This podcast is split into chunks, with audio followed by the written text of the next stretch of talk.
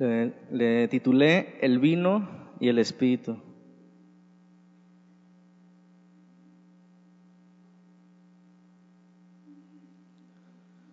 Leemos, dice, no os embriaguéis con vino, en lo cual hay disolución. Antes bien, ayúdenme en esta parte, sed llenos del Espíritu. La semana pasada aprendimos algo importante de la vida cristiana. En primer lugar, comprobamos que el cristiano lleno del Espíritu, una vida llena del Espíritu, no llega de forma automática al nacer de nuevo o al convertirnos al cristianismo. En otras palabras, cuando llegamos al cristianismo, ese día que yo creo que tú lo recuerdas perfectamente, cómo sucedió, cuando Dios te comenzó a hablar, cuando hiciste una oración, cuando, no sé, en cada caso es diferente, ese día lo recordamos, pero ese día que nacimos de nuevo, no de forma automática vino por arte de magia, ya sé todo del cristianismo, sé que dice Juan 3:16, sé que dice esto, ¿verdad que no? No, necesitamos aprender, fue lo que vimos la semana pasada, y ese proceso de llegar a, a, vivir una vida en el Espíritu toma, a veces es un largo proceso, a veces es radical el cambio, a veces es paulatino, depende de cada personalidad, de cada persona, de cada experiencia. Pero el punto es de que para llegar a una vida, una vida llena del Espíritu, no es de forma automática y no viene de que el pastor ore por ustedes. Aprendimos también que nuestra vida cristiana es un todo. El cristiano debe penetrar toda tu vida en el matrimonio, en la relación con tus padres, en el trabajo, en la escuela, con los hermanos de la iglesia, en los intereses, en nuestro tiempo libre, en todo lo que tú eres, todo lo que tú haces, ahí debe estar presente el cristianismo, si es que somos cristianos.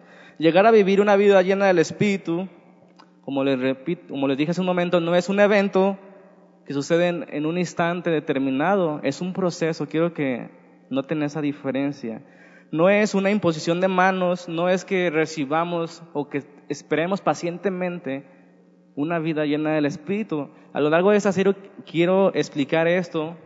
son tres cosas que debemos aprender, no hoy, sino en la serie. ¿Qué significa ser bautizados en el Espíritu? Que es una cosa. Después, ¿qué significa ser llenados del Espíritu? Y finalmente, una vida llena del Espíritu, que es a la que me estoy refiriendo en, estas, en este sermón. Una vida llena del Espíritu no es lo mismo que ser bautizado lleno del, del, Espíritu, perdón, o ser llenado del Espíritu, que son eventos que suceden alguna vez. Pero una vida en el Espíritu, en pocas palabras, es un estilo de vida. Y eso es lo que queremos aprender, que aprender a ser una familia llena del Espíritu, como dice la serie. ¿Sí? Ok. Entonces el apóstol Pablo, como hemos visto, no, no divorcia la doctrina, la enseñanza, con la práctica.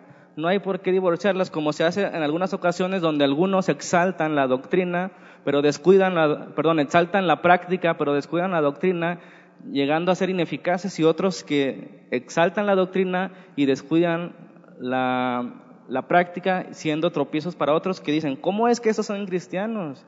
Entonces no es solamente una doctrina correcta o una práctica, debemos tener la doctrina correcta porque si Dios dice, ve al norte y nosotros no entendemos dónde está el norte y vamos al sur, ¿en qué se convierte esa, ese mandato?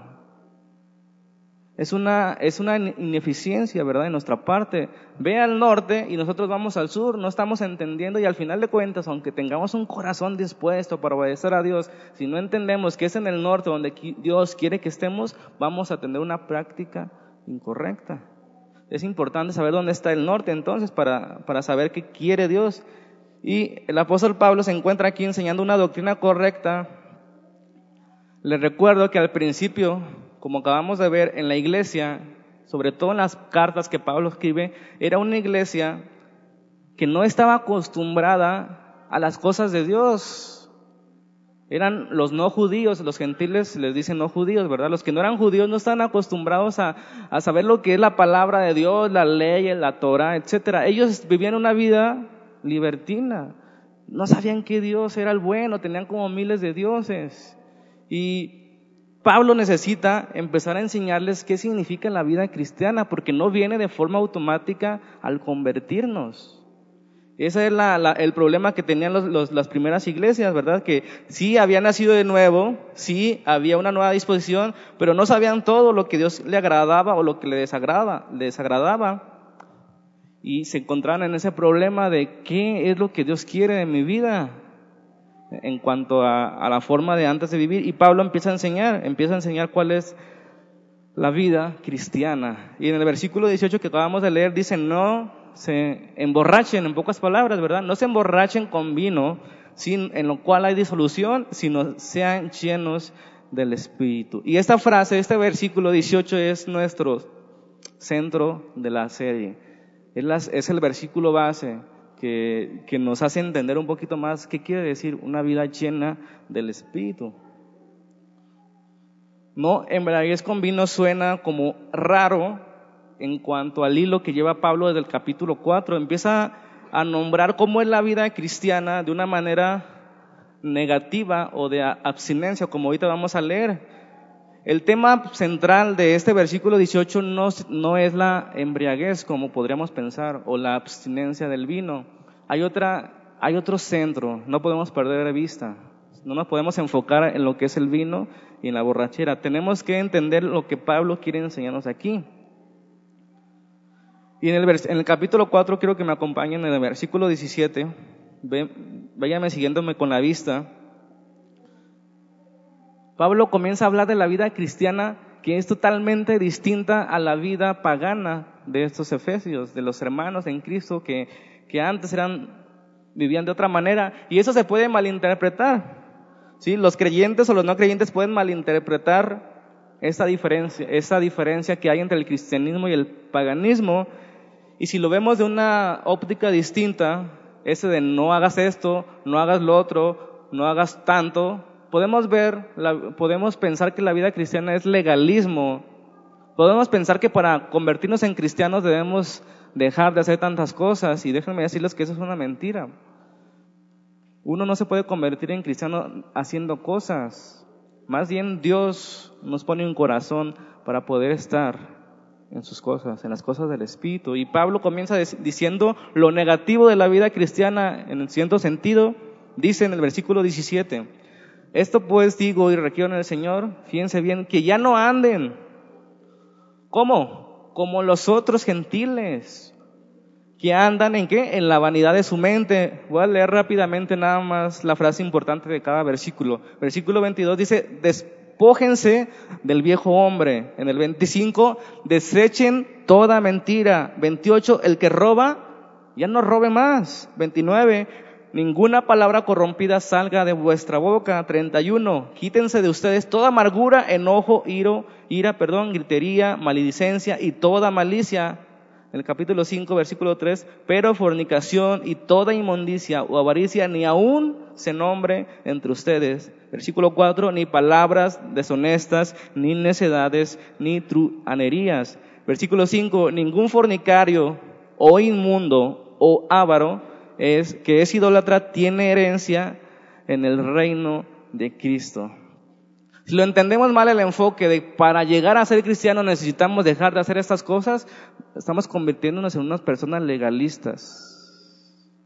No se necesita dejar de hacer estas cosas para ser cristiano. Pablo no está hablando a los incrédulos que digan, crean en el Señor Jesucristo y pónganse a hacer estas cosas. Él les está hablando a personas que ya son creyentes, que su corazón ha cambiado y entonces sí puede decirle, ustedes no deben comportarse como antes porque su vida ha sido rescatada del pecado, de la esclavitud que antes vivían, donde ni siquiera se imaginaban que era pecado eso y lo otro. Ustedes tienen una nueva naturaleza, ustedes tienen la mente de Cristo, su corazón está listo para obedecer a Dios y no deben comportarse de esa manera, ni mentira, ni robo, ni hurto, ni fornicación, ni, deben de ser ávaros, ni, ni palabras deshonestas. Esas palabras ya deben dejarlas. Ustedes ya no tienen esa vida, ustedes tienen otra propósito ahora. ¿Sí notan la diferencia? Le está hablando a cristianos, no le está hablando a personas para que se conviertan en cristianos. No podemos predicar un evangelismo de esa manera, con moralidad, ¿verdad? Pero ya cuando son cristianos, ahora sí Pablo dice, miren, así es la vida de antes sin Cristo y esta es la vida de Cristo, la vida que que a Dios le agrada y ustedes están capacitados con el Espíritu Santo, con un nuevo corazón para poder cumplir estos mandamientos. Lo que uno lo hace cristiano no es de hacer cosas o dejar de hacer cosas, sino la morada del Espíritu Santo dentro de nosotros. Eso es todo. El Espíritu Santo morando en cada uno de sus vidas. Si el Espíritu Santo no mora en tu vida, créeme que todos esos mandamientos van a ser una carga, van a ser un enfado y un detesto. El apóstol Juan dice que sus mandamientos no son pesados. ¿Por qué? Porque el Espíritu de Dios está morando en nosotros, porque el nuevo hombre dentro de nosotros, el espiritual, dice, esas cosas no están bien, esas cosas no le agradan a Dios. Tú eres nacido de nuevo para otro tipo de cosas. Romanos capítulo 8, versículo 4 creo. A ver, ayúdame porque no me acuerdo de ese versículo. Porque los que son de la carne piensan en las cosas de la carne. ¿Cuatro? 8.5, perdón, les dije el 4 es el 5. Esto dice Pablo es la diferencia entre un cristiano y no. Piensa bien porque los que son de la carne piensan en qué? En cosas de la carne. ¿Qué significa eso? En las cosas naturales para el hombre sin Dios. No en la carnicería, en esas cosas. En las cosas naturales, los que piensan en las cosas del mundo, en las cosas de la carne, en las cosas visibles que se pasan, que van a pasar y que se van a destruir, esos son de la carne. Pero los que son del Espíritu, ¿en qué? Estos piensan en las cosas del Espíritu. Las cosas espirituales, las cosas de allá arriba, las que no se ven, las eternas, las que no van a pasar, las que pueden pasar todo y no te las pueden quitar. Esas son los espirituales. La semana pasada les compartí una frase que decía, si no te nace obedecer a Dios, si no te nace buscarlo, si no te nace orar, si no te nace leer la Biblia, necesitas nacer de nuevo porque ese nacimiento nuevo es una nueva disposición de querer agradar a Dios. Y si no te está naciendo es porque tu corazón sigue en lo natural, en la carne, en las cosas de la carne, piensas en las cosas de la carne, solamente en las cosas de la carne y no necesariamente pecado en las cosas de la carne, en las cosas físicas, en las cosas materiales. Pero los que son del Espíritu piensan en las cosas del Espíritu. ¿Cuáles son las cosas del Espíritu? Las importantes para Dios, las prioritarias. El cristiano es una vida prioritaria, una vida sedentaria que va en camino a la ciudad celestial. No es una vida que quiera establecerse en este mundo, no es que esté cómodo en este mundo, es un camino difícil, y tienes que ir en contracorriente, contra el mundo, contra la tendencia, contra tus deseos de la carne. Pero ese es el cristianismo y Dios ha marcado un camino. Y no es fácil caminar en el cristianismo. Como vimos la semana pasada. Cuando llegas al cristianismo, no se solucionan todos tus problemas, al contrario, nacen nuevos problemas. ¿Por qué? Porque esas cosas que antes no batallabas, cosas de la carne, el pecado, ahora estás batallando. Porque hay algo en tu interior, el Espíritu Santo, que te dice que eso no es correcto. La vida nueva en el cristiano es una disposición a obedecer a Dios, pero esa obediencia no llega de forma automática, se debe aprender y se debe comprobar cuál es la voluntad perfecta, agradable y santa de Dios. Nadie sabe cuando nace cuál es la voluntad de Dios. Es como cuando un niño que acabamos de presentar viene a la vida que tenga vida no significa que sepa todo de la vida, ¿verdad que no? Los padres les deben enseñar a caminar, los padres les deben enseñar a qué comer, los padres les deben enseñar a qué conducirse. Asimismo, cualquier cristiano que llega a Cristo no sabe nada, necesita aprenderlo, pero ya tiene vida, ya puede escuchar a Dios, ya puede escuchar los mandamientos, ya puede escuchar a, sus a su Padre, que lo va a dirigir en el camino de la verdad. Y ese es el parteaguas que Pablo hace antes de comenzar a vivir, a describir la vida cristiana. Comienza a describir la vida cristiana de una forma de abstinencia, de negando. O sea, tú no tienes que hacer esto, no tienes que desobedecer, no tienes que mentir. Ya no robes, ya no digas palabras deshonestas, ni ira, ni contienda, ni celos. Ya olvídate de eso, tu vida es otra. Es una vida de abstinencia, ¿verdad? En ese sentido, no mates, no hurtes, no robes, no digas falso testimonio. Pero aquí Pablo hace un parteaguas, ya habló de esas cosas negativas, ahora empieza a hablar de la vida cristiana, lo, del gozo que es la vida cristiana, lo bueno que tiene la vida cristiana. Porque si nada más es eso, pues nadie quiere ser cristiano, ¿verdad? ¿Quién quiere dejar todas esas cosas que les gustan? La comodidad, nadie. Pero hay una recompensa, hay algo mejor que Pablo comienza a decir a partir del versículo 18 que acabamos de leer. No se embriaguen con vino, sino sean llenas, llenos, perdón, del Espíritu Santo. Es una frase impactante, distinta, que reluce, que resalta en todo el capítulo 5 y en todo el libro de Efesios. No es algo normal que les digan, ya no se llenen con vino, llénense con el Espíritu Santo. Quizá para nosotros no tenga tanto sentido, pero obviamente para los efesios, que es a quien les habla, Pablo les dio esa ilustración porque por algo, por una razón se las dio que ellos entenderían. ¿sí? Esa razón que podemos entender es que no hay nada que caracterice mejor la vida antigua de esos creyentes de Efesios que una vida disoluta, donde dice, no se embriaguen con vinos porque en el vino hay disolución. ¿Qué significa disolución o disoluta? Una vida libertina, una vida desenfrenada, una vida viciosa. Y yo creo que Pablo tiene claro eso y no hay algo más que caracterice la vida de antes que una vida de desenfreno. Una vida que no tiene un propósito de agradar a Dios, no hay temor de Dios, ni siquiera piensas que hay Dios. Dios, ¿qué importa? Yo quiero vivir para mí, yo quiero vivir para mi cuerpo, para mi bienestar, y mi cuerpo me pide mujer, yo les voy a dar mujer. Mi cuerpo me pide droga, yo le voy a dar droga, mi cuerpo me pide vino, yo le voy a dar vino, ¿verdad? No me importa lo que, las consecuencias, porque yo quiero estar bien, yo quiero ser feliz. Vida solo hay una, y esa es la filosofía de este mundo, ¿verdad? Y Pablo dice, no, no se embriaguen con vino porque las consecuencias son feas, disolución, que vamos a ver ahorita más claramente qué significa eso. Entonces Pablo demuestra que la vida cristiana no solamente es diferente a la vida pagana o la vida sin Dios, sino que es totalmente opuesta.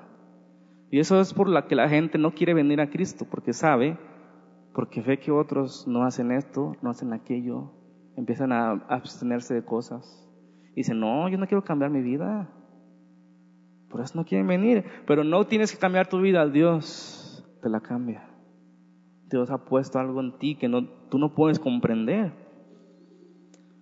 Después Pablo también quiere demostrar que existen similitud, similitud en este aspecto, en esos dos estilos de vida, porque son dos estilos de vida, ¿verdad? La vida disoluta o la vida de un borracho a la vida llena del Espíritu Santo. Tiene un, una similitud y tiene una contraste, que es lo que Pablo quiere enseñar en este versículo.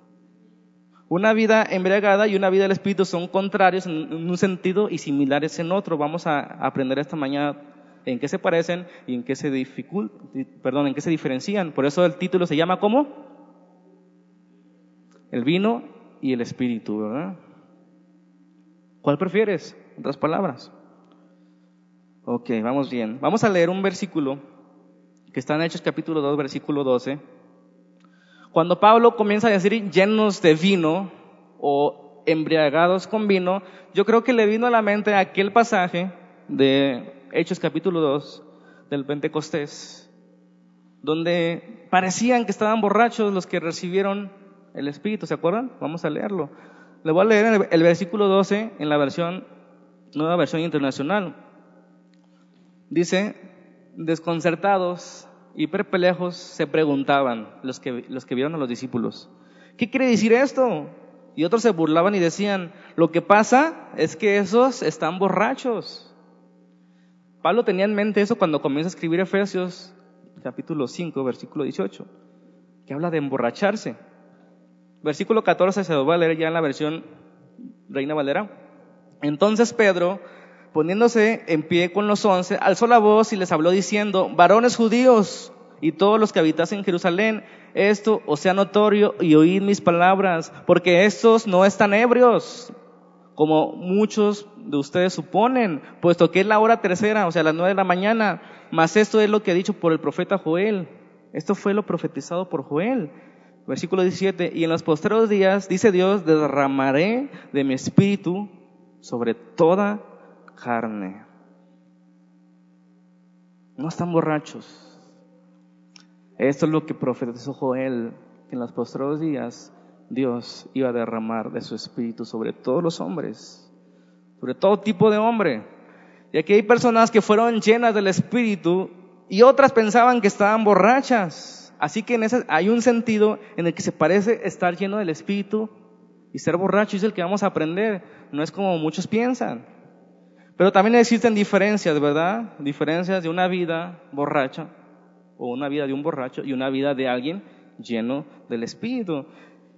Y lo importante para nosotros es hacer una buena exégesis, con los que ya vienen los jueves ya saben qué significa, una buena análisis para conocer lo que Dios quiso decir a los efesios, que es lo que nos va a servir hoy a nosotros para saber cómo conducirnos. No se embriaguen. Esa es la primera palabra que tenemos que poner atención. Hay dos palabras que vamos a, a entender. Em, embriagarse y disolución. La primera palabra, embriagarse, yo creo que no necesita tanta explicación, ¿verdad? Saben a lo que me estoy refiriendo. Sin embargo, es interesante que el que tradujo la Biblia al inglés, John Wycliffe, dijo que esta palabra, más bien tradujo esta palabra de embriagarse como llenos. En otras palabras, no sean llenos de vino, sino sean llenos del Espíritu. Está hablando prácticamente de lo mismo, ¿no? No prefieran llenarse del vino, prefieran llenarse del Espíritu. Esta palabra es interesante también que usaban en aquellos tiempos los judíos para remojar las pieles.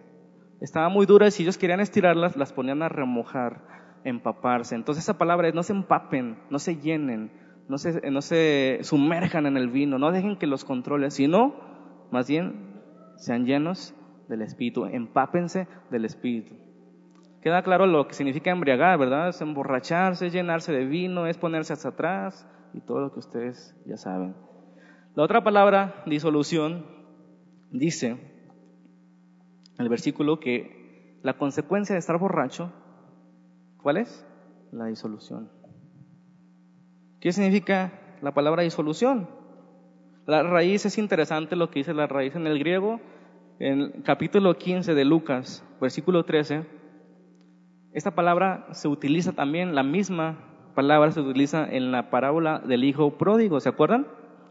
Escuchemos lo que dice el versículo 13. No muchos días después, juntando todo, el hijo menor se fue lejos a una provincia apartada.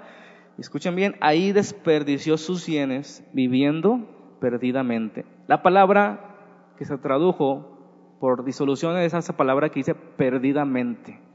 Una disolución es una vida perdida, o vivir, mejor dicho, perdidamente, vivir en desenfreno, vivir en libertinaje, ¿verdad? Eso significa disolución. Y la, la, misma palabra pródigo, del hijo pródigo, tiene que ver con alguien que derrocha sus bienes. La palabra contraria a derrochar es ahorrar, ¿verdad? Entonces una persona borracha, yo creo que no me van a dejar mentir, en ningún momento ahorra, al contrario, derrocha su tiempo, su dinero, su bienestar, su salud. ¿Vamos bien? Bueno. Entonces, ya entendiendo un poquito mejor estas dos palabras, emborracharse y disolución, podemos leerla el versículo de la siguiente manera, no estén empapados de vino, lo cual conduce al libertinaje, a la perdición, al derroche y a la destrucción. En cambio, sean llenos del Espíritu. Y vamos a ver tres cosas que significa una vida llena del Espíritu. En primer lugar, la vida llena del Espíritu es una vida ordenada.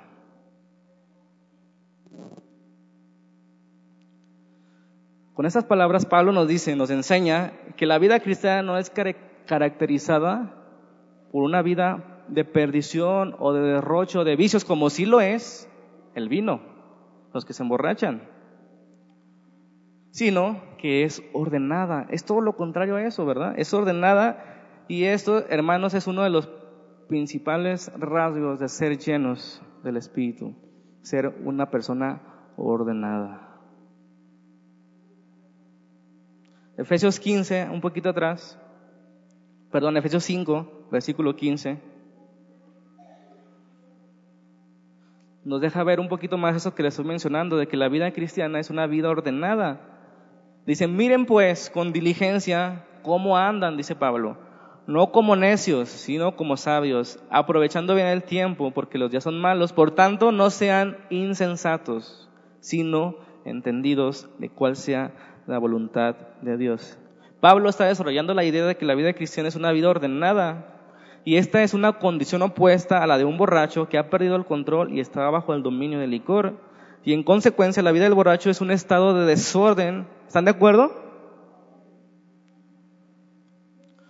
O alguien podría refutarme o contradecir que la vida de un borracho se caracteriza por un orden.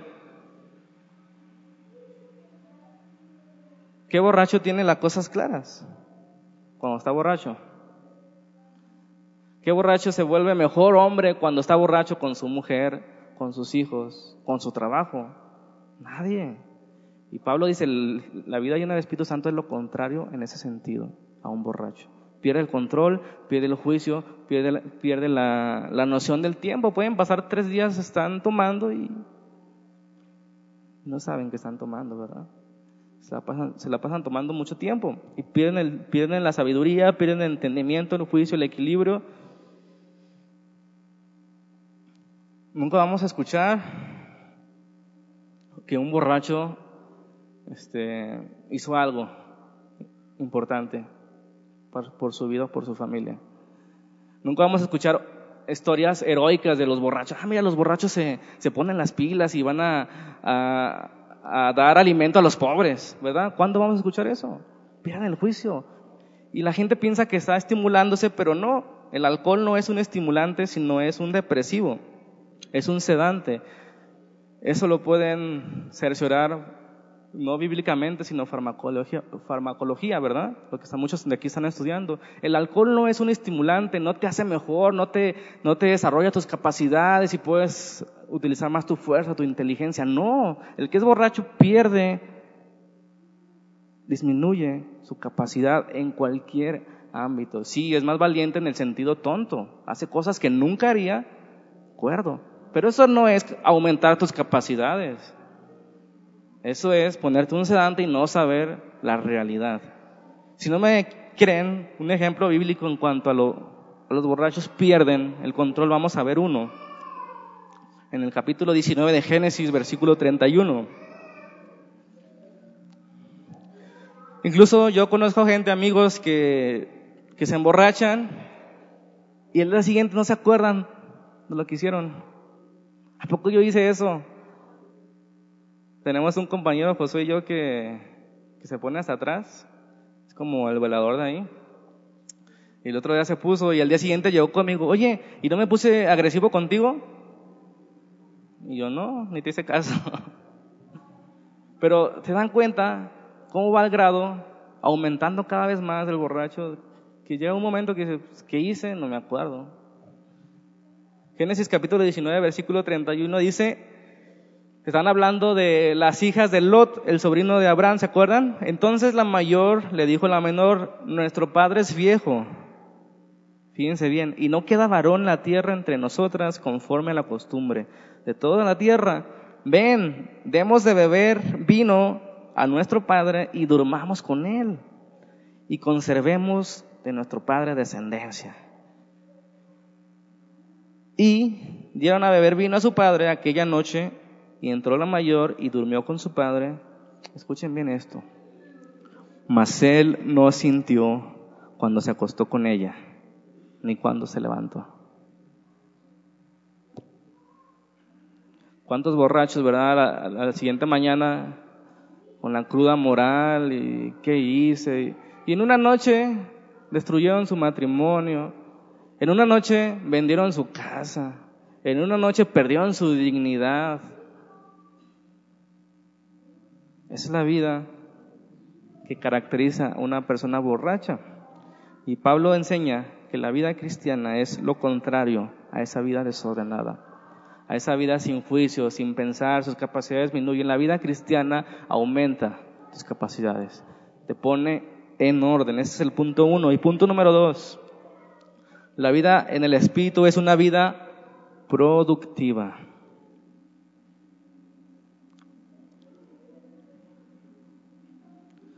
La vida cristiana no es una vida de derroche como la es la que estamos viendo, sino productiva.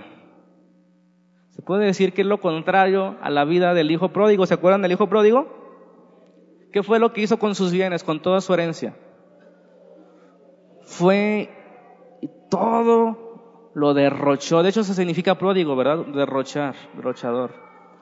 Todo lo que tenía, todo, todo, lo derrochó. Y un día se encontró que deseaba comer lo que comían los cerdos. El cristiano no es, no lleva una vida de derroche. La ebriedad siempre lleva a eso, al derroche, al libertinaje, al desenfreno, a la destrucción. Y quiero enfatizar claramente eso. La vida de un borracho siempre lleva a la destrucción. Yo no conozco a uno solo que sea mejor hombre después de haberse emborrachado. Ellos dicen que son más hombres porque se a más cosas, pero eso es una tontería. Ningún borracho es mejor hombre Ningún borracho se preocupa por su familia, ningún borracho se preocupa por su trabajo ni por sus responsabilidades. A la hora de estar borracho, al día siguiente ya se la anda curando, ¿verdad? Pero a la hora no se preocupa. Él no tiene tiempo para hablar, empieza a desgastar su tiempo, pierde la noción del tiempo, desperdicia su energía, hace cosas que nunca haría sobrio, desperdicia su fuerza demostrando cuán fuerte es. Pero no solo eso, sino que desperdicia cosas más importantes como su familia, como sus hijos. Un borracho destruye su familia. Y vuelvo a repetir, si alguien tiene un caso de que uno, después de emborracharse, sea mejor padre, que me lo presente. Vamos a sacarle al demonio. Porque no se puede. El alcohol destruye. Tarde que temprano. Depende qué tan lleno estés de alcohol.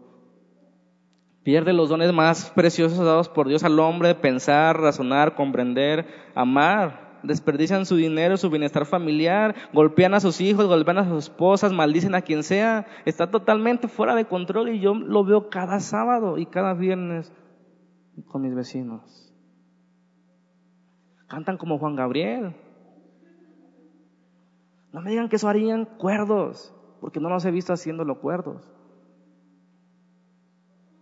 Se caen, terminan en puros calzones. ¿Qué es eso? Por eso lo que estoy diciendo, no estoy diciendo o tratando de enfatizar en eso, sino que entendamos que la vida en el espíritu es lo contrario a eso, por eso estoy poniendo esos ejemplos. Yo no tengo nada con los borrachos, si ellos quieren desperdiciar su vida, pues que la desperdicien. Pero estamos, yo estoy hablando a cristianos y les digo, la vida cristiana es contraria a esa. Es una vida productiva. Es una vida ordenada. Es una vida llena del Espíritu. Por eso la ebriedad es tan terrible, ¿verdad?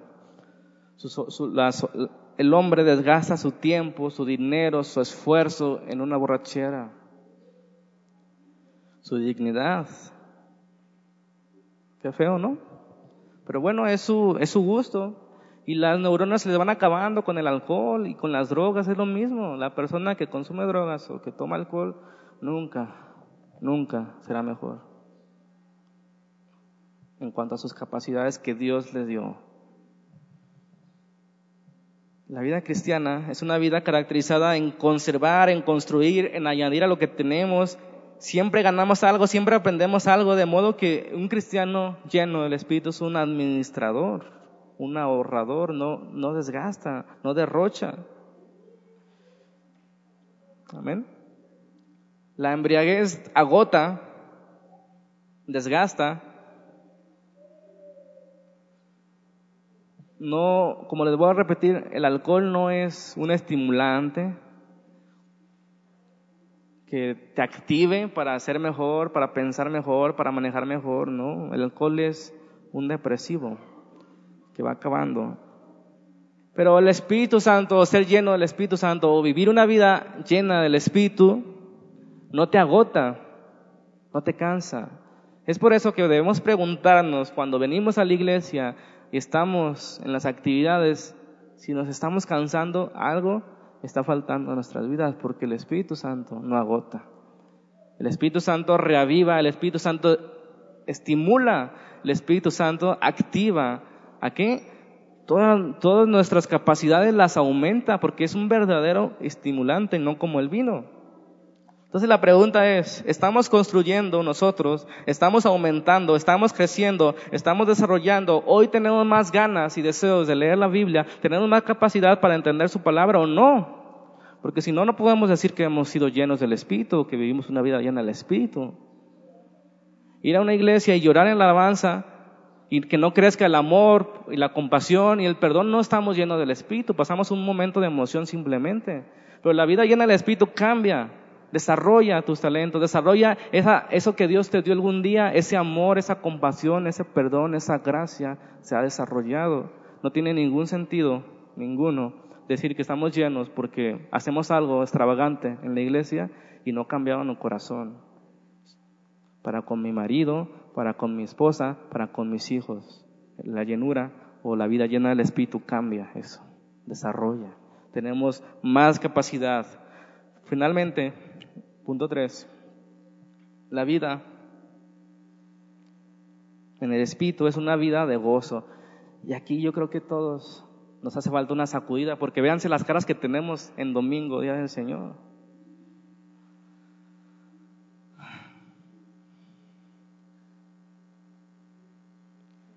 yo creo que nosotros tenemos la culpa de que muchos allá afuera digan, la vida cristiana es una vida reprimida, una vida negativa. No debes hacer esto, no debes hacer aquello, no debes participar en conversaciones necias, no debes hacer esto, no debes embriagarte, no bla, bla, bla, bla.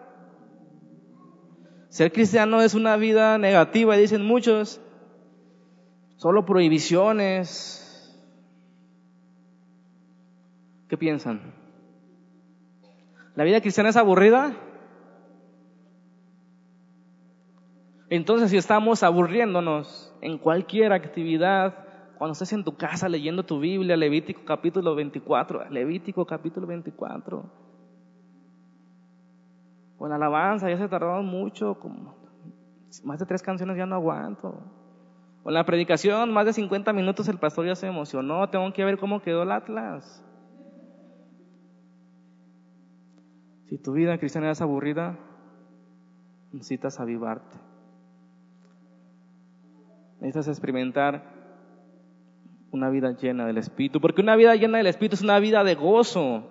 Pablo lo contrasta y dice, es parecido a ser lleno de vino. ¿Cómo están los llenos de vino? Alegres.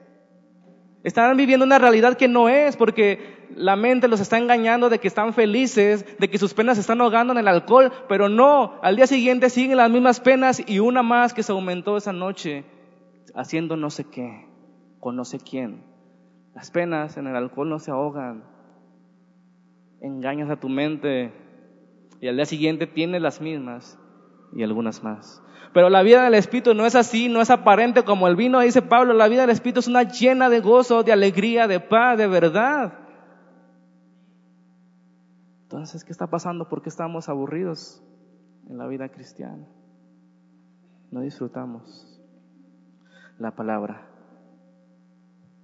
No disfrutamos que Dios mismo se, haya decidido, se haya dignado hablarle al hombre, que es el hombre para que tú vengas a visitarlo, dice el salmista. Pero para nosotros, ah, Dios, ah, sí, la palabra, ah, sí, mi devocional. No, no has entendido lo que es tener una vida llena del Espíritu. Y podemos vivir una vida cristiana así, vacía. Y no significa que no tengas al Espíritu, eso lo voy a aclarar en las siguientes semanas. Pero una vida llena del Espíritu es un estilo de vida, de gozo, de orden, de productividad. Si no estamos siendo gozosos, si no estamos alegrándonos en las cosas de Dios, si cualquier cosa es mejor que estar en la iglesia, algo está sucediendo con nuestra vida llena del Espíritu que disfrutamos cualquier cosa. Como dije hace unos jueves, ¿verdad? ¿Por qué no se emocionan los jóvenes como cuando están ahí en FIFA 2015? O Net for Speed. O los hombres viendo el fútbol americano, el Super Bowl, el Supertazón. ¿Por qué no se emocionan cuando vienen a la iglesia? ¿Por qué no se emocionan y, que, y tienen tiempo con Dios en sus casas? ¿Por qué no nos emocionamos? También me incluyo, no soy perfecto. Algo está sucediendo, algo está faltando y eso se llama una vida llena del Espíritu. Si nuestra vida no es productiva, si nuestra vida no es ordenada, si nuestra vida no es gozosa en las cosas de Dios, no estamos siendo llenos del Espíritu. La vida cristiana no es aburrida, no y no y no. Pero el cristiano tiene prioridades. Antes que reír, tiene prioridades, su vida es productiva. Hay un mundo que se está perdiendo. Hay un mundo que necesita cristianos llenos del Espíritu, que no se preocupen si la novela se quedó en tal cosa o en otra cosa. El mundo necesita cristianos llenos del Espíritu que pongan siempre su mirada en Jesucristo, la prioridad, las cosas de Dios, el reino de Dios, la productividad. Yo quiero servir a Dios, yo quiero aprender más de Él. No viene automático. Dios no te va a usar así nomás porque sí. Los que quieren ser usados por Dios. A lo mejor usted dice, no, yo no quiero que me use. Ah, está bien. Ahí está bien. Pero Dios necesita hombres y mujeres llenos del Espíritu. Y vuelvo a repetir, no es algo que vamos a hacer ahorita con música y ya, eres lleno. No, es un estilo de vida, es un proceso de llenarte de la palabra, de postrarte en oración. Los dones y las manifestaciones luego los vamos a ver. Pero eso es la vida llena del Espíritu, cuesta trabajo. Jesús mismo se iba toda la noche a orar, para tomar una decisión de qué discípulos iba a escoger y nosotros no oramos ni cinco minutos cuando vamos a tomar decisiones importantes en nuestra vida y luego nos preguntamos, ¿qué hice mal? Yo sé que hiciste mal. No estamos siguiendo el ejemplo de Jesús. Vuelvo a repetir, por favor, no necesitas eso, para, necesitas esto que te estoy diciendo para ser cristiano. Le estoy hablando a cristianos diciéndoles cómo es la vida llena del Espíritu no es legalismo, es querer agradar a tu Señor que dices que amas. Es que se haga realidad esas melodías que cantamos. Mejor es estar un día en tus atros que mil fuera de ellos. No es cierto, no es mejor estar aquí para nosotros. Tantas veces no es mejor. Nos enfadamos, nos aburrimos. Hay algo mejor allá afuera. El fútbol, el vino, las mujeres. Está nuestra mente allá. No es, no es una realidad. No estoy diciendo que no seas cristiano, estoy diciendo que falta algo. Vuelvo a decir, ¿quieres agradar a Dios? ¿O quieres agradar a los hombres? ¿O quieres agradarte a ti? La vida cristiana es un contraste, por un lado, a la embriaguez y por el otro, una similitud, como dije. Las personas en el Pentecostés decían, esos están llenos de mosto, ¿se acuerdan? Que significa vino dulce. ¿Qué estarían haciendo para que la gente pensara que estaban borrachos? ¿Tenían cara así de velorio como la que tenemos el domingo? ¿Ponen cara de oración? ¿Fuera cara de alabanza? ¿Fuera cara de predicación del pastor enojado? Algo estaba pasando en ellos que decían, esos están borrachos. Y Pedro, no están borrachos, están llenos del Espíritu. Porque hablan las maravillas de Dios en idiomas que ellos ni conocían. 15 idiomas les contaron diferentes personas que no ni habían estudiado la primaria. Estaban hablando, aunque no había primarias, pero no habían estudiado nada. Y estaban hablando en 15 idiomas distintos. Oímos hablar las maravillas de Dios en nuestro propio idioma, decía, porque había, había fiestas en Jerusalén. ¿Qué está pasando? Están borrachos, están cantando, están alabando, están glorificando a Dios. No, están llenos del Espíritu. ¿Qué está pasando, iglesia, con nosotros? Algo está pasando, ¿están de acuerdo? Me incluyo. Falta algo. El, cristianismo, el cristiano se goza, se alegra, vive una vida satisfecha, un contentamiento. Pablo decía, teniendo abrigo y sustento, estemos contentos. Yo sé tener abundancia, yo sé tener escasez. La vida cristiana no consiste en tener material o no tener material, una vida material. Y a veces así lo tomamos, ¿verdad? Dios me ha bendecido. Ah, sí, porque te dio un trabajo nuevo. Sí, te bendijo, pero ¿por qué no me dices eso cuando te hace pasar por una prueba que te hace crecer en carácter? Dios te bendijo más allá, espiritualmente hablando.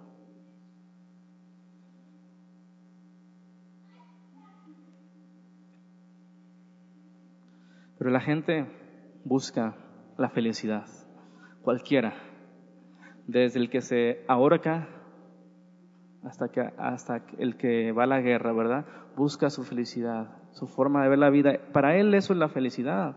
¿Qué, es lo que hace el borracho? Busca su felicidad ahí. Él piensa, él está seguro que ahí, en su borrachera, se solucionan sus problemas. Pero recordemos, el licor engaña la mente del borracho, le hace sentir excitado, alegre, gozoso, cuando simplemente está evadiendo la realidad.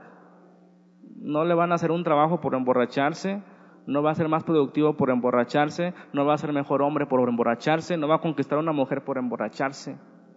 Ellos piensan que sí. Pero el Espíritu Santo no es aparente, no es exterior. El Espíritu Santo sí te cambia, sí te estimula, sí desarrolla tus capacidades. Si no, no entendemos cómo 12 hombres sin estudios pudieron trastornar al mundo entero si no fuera por la llenura del Espíritu Santo. Y pasó Hechos 2 y ya habían sido llenos del Espíritu Santo y volvió a Hechos 4 y Pedro, la Biblia dice, Pedro lleno del Espíritu Santo comenzó a predicar y todos llenos del Espíritu Santo comenzaron a clamar y temblaba el templo, algo estaba sucediendo que era ser llenos del Espíritu Santo y vuelvo a repetir, es, una, es un estilo de vida. Y las manifestaciones son distintas en cada persona, pero la vida en el Espíritu es un estilo de vida. La borrachera descontrolada, ¿a qué nos lleva? A una infidelidad, a una destrucción del lugar, a perder el dinero, a perder el trabajo. Y hermano, si tú eres una persona llena del Espíritu Santo, debe traer lo contrario a eso. ¿Qué es lo contrario a la infidelidad? ¿Qué es lo contrario a destruir tu hogar? ¿Qué es lo contrario a perder tu dinero o tu trabajo?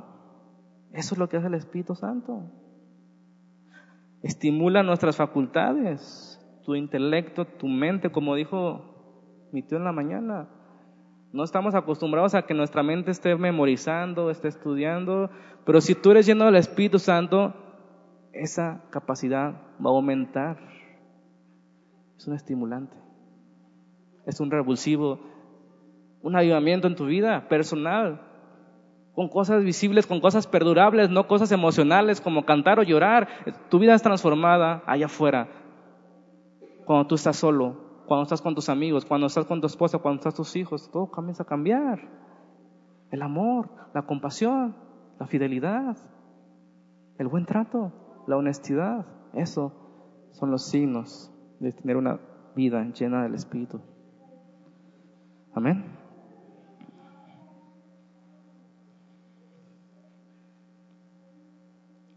¿La vida cristiana es una vida infeliz? Pregunto. No, ¿verdad? Algo está faltando. Pablo decía en Filipenses 4:4, regocíjense en el Señor siempre. Otra vez les digo, regocíjense. Filipenses 4:4. Y pensamos, ah, Pablo le acaban de dar el aguinaldo, por eso está tan feliz. ¿Sí? Filipenses 4:4 regocíjense. Una vez más les digo, regocíjense. Es domingo, es jueves, es lunes. El gozo del Señor es nuestra fuerza, dice el Salmo, ¿verdad? Pero Pablo no había recibido su aguinaldo, Pablo estaba en la cárcel. Regocíjense. Afuera estaban cristianos tristes y él dice, regocíjense. Se ha lleno del Espíritu es eso, gozarse, no solamente cuando te den tu aguinaldo, o un carro nuevo, gozarse en las tribulaciones, como dice Pablo. Hemos aprendido a no tener y a tener. He aprendido a sufrir. Por amor a los escogidos, por amor al reino de Dios, porque los que desean vivir piadosamente padecerán persecución. Jesús dijo, si ustedes los persiguen a causa de mi nombre, son bienaventurados, son felices, son dichosos, son gozosos, alégrense. Alégrense cristianos, eso en la vida es lo más importante. La vida espiritual, la vida del espíritu, las cosas no pueden salir en esta vida, tal vez un trabajo, una casa, pues que no te salgan toda tu vida, pero regocíjate, el gozo del Señor es tu fuerza. Amén. Salmo 4, 6, con ese termino.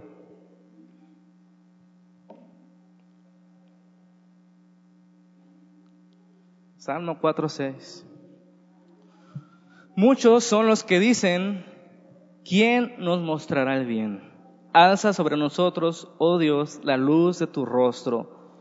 Fíjense bien en esta parte, versículo 7. Tú diste alegría a mi corazón mayor que la de ellos cuando abundaba su grano y su mosto. ¿Qué quiere decir esto? La gente, dice el salmista, nunca es tan alegre como en el tiempo de la cosecha cuando han reunido todas sus ganancias, cuando han cosechado el fruto, el vino, cuando les dan su aguinaldo, cristianos. Cuando cierran un trato, la gente nunca es más contenta cuando reciben dinero, cuando tienen abundancia de bienes, la gente del mundo, y dice el salmista, nuestra, tú Jesús, tú Dios, tú Espíritu Santo, nos diste alegría mayor a la de ellos en sus mejores tiempos. La pregunta es, ¿la hemos experimentado esa alegría? Ese gozo de la salvación, ese gozo del Señor, esa fuerza, ese gozarse en la tribulación, ese gozarse como vimos la semana pasada de Juan y Pedro, cuando los azotaron, tómala, ya no hablen de Jesús. Salieron contentos y gozosos y brincando, nos golpearon por amor a nuestro Jesús porque hablamos de Jesús. Somos dignos de que nos golpeen. El mundo no nos merece, como dice Hebreos. Ese era su gozo, esa era su vida, esa era su prioridad. ¿Cuál es la nuestra? ¿Las cosas de la carne o las cosas del Espíritu? Ah, el cristianismo no es meramente vivir una vida que no se emborracha, que no fuma, que deja de ir, deja de ir a ciertos lugares. Una persona puede abstenerse de eso y no es cristiano. La vida cristiana es una vida estimulada, avivada por el Espíritu Santo, una persona feliz, gozosa, productiva, de buen humor. El cristiano vive una vida emocionante que uno no puede imaginarse, que no puede compararse con una vida feliz, llena de dinero, de una persona del mundo. Una persona cristiana, su meta siempre está arriba en las cosas de Dios busca su felicidad en el gozo de Dios, sus capacidades aumentan, lo que nunca pensó hacer, hablar en público, predicar, que se ha usado por Dios, lo está haciendo porque ha sido lleno del Espíritu Santo. Es un estímulo. Pero ¿cómo? No sabían hablar aquellos hombres. Y Pedro se levanta a tres mil personas, arrepiéntanse israelitas porque ustedes mataron a Jesús, arrepiéntanse. Y esto que ven no son borrachos, están llenos del Espíritu, es lo que profetizó Joel. Pedro nunca se imaginó hacer eso. Pero sabes qué? Si nosotros confiamos, si nosotros nos esforzamos a vivir una vida, un estilo de vida contraria a la de un borracho, es decir, una vida llena del Espíritu, las cosas van a cambiar. Doce hombres fueron suficientes para llenar todo el mundo conocido del Evangelio doce hombres, comunes y corrientes que fueron llenos del Espíritu, trastornaron el mundo entero. Así, yo creo firmemente que nosotros seremos capacitados para que de aquí salgan maestros, evangelistas, pastores, misioneros, líderes de alabanza y todo lo que Dios quiera. Pero necesitamos esforzarnos, necesitamos confiar, Necesitamos obedecer porque ese ser lleno del Espíritu Santo no es una opción, es un mandato. Sean llenos del Espíritu. Cristianos. Que Dios nos ayude. Señor, te damos gracias por esta tarde que nos permites reunirnos aquí, en este lugar, en comunión con nuestros hermanos, Señor, enséñanos a amarnos los unos a los otros. Enséñanos a crecer en el conocimiento, en santidad, en tu voluntad, mi Dios. Permite que cada uno de los que estamos aquí podamos experimentar esa vida que tú quieres para nosotros, esa vida abundante que solo viene cuando tu Espíritu controla cada una de nuestras decisiones, cada uno de nuestros pensamientos y podemos hacer tantas cosas para Dios, ser productivos, ser ordenados, ser útiles, gozosos, alegrándonos por todo, dando gracias al Señor por todo, por lo bueno y lo malo que nos suceda, teniendo compasión, siendo fieles, honestos para con los nuestros, Padre. Ayúdanos, Señor, ayúdanos a seguir adelante y aprender esto, mandamiento de ser llenos de ti, tu Espíritu.